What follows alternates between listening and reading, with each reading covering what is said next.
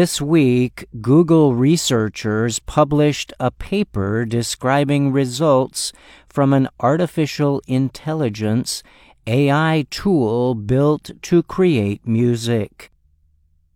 The tool called MusicLM is not the first AI music tool to launch but the examples Google provides demonstrate musical creative ability based on a limited set of descriptive words. AI shows how complex computer systems have been trained to behave in human like ways. Tools like ChatGPT can quickly produce or generate written documents that compare well with the work by humans. ChatGPT and similar systems require powerful computers to operate complex machine learning models the San Francisco based company OpenAI launched ChatGPT late last year. Developers train such systems on huge amounts of data to learn methods for recreating different forms of content. For example, computer generated content could include written material, design elements, art or music. ChatGPT has recently received a lot of attention for its ability to generate complex writings and other content from just a simple description in natural language. Google engineers explain the MusicLM system this way. First, a user comes up with a word or words that describe the kind of music they want the tool to create. For example, a user could enter this short phrase into the system a continuous calming violin backed by a soft guitar sound. The descriptions entered can include different music styles instruments, or other existing sounds. Several different music examples produced by MusicLM were published online.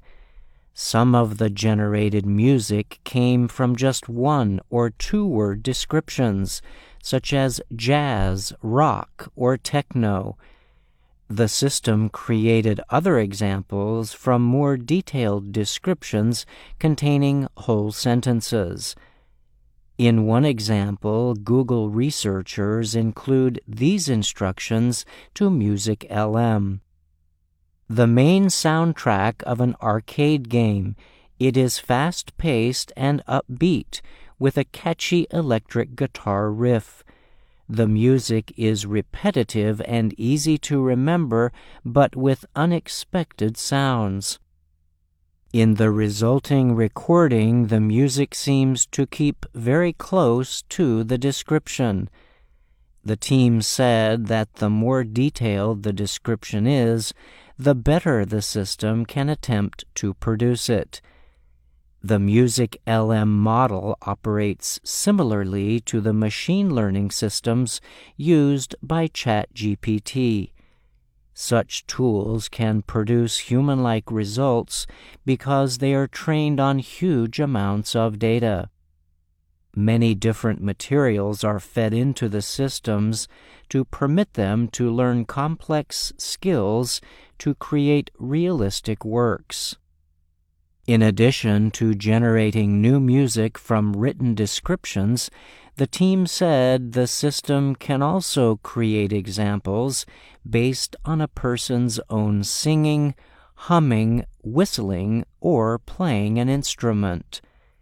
The researchers said the tool produces high quality music over several minutes while being faithful to the text conditioning signal. At this time, the Google team has not released the MusicLM models for public use. This differs from ChatGPT, which was made available online for users to experiment with in November. However, Google announced it was releasing a high quality data set of more than 5,500 music writing pairs prepared by professional musicians called MusicCaps. The researchers took that step to assist in the development of other AI music generators. The MusicLM researchers said they believe they have designed a new tool to help anyone quickly and easily create high quality music selections. However, the team said it also recognizes some risks linked to the machine learning process. One of the biggest issues the researchers identified was biases present in the training data. A bias might be including too much of one side and not enough of the other.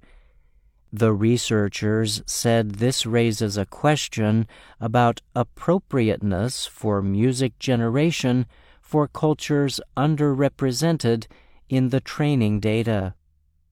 The team said it plans to continue to study any system results that could be considered cultural appropriation. The goal would be to limit biases through more development and testing. In addition, the researchers said they plan to keep improving the system to include lyrics generation, text conditioning, and better voice and music quality.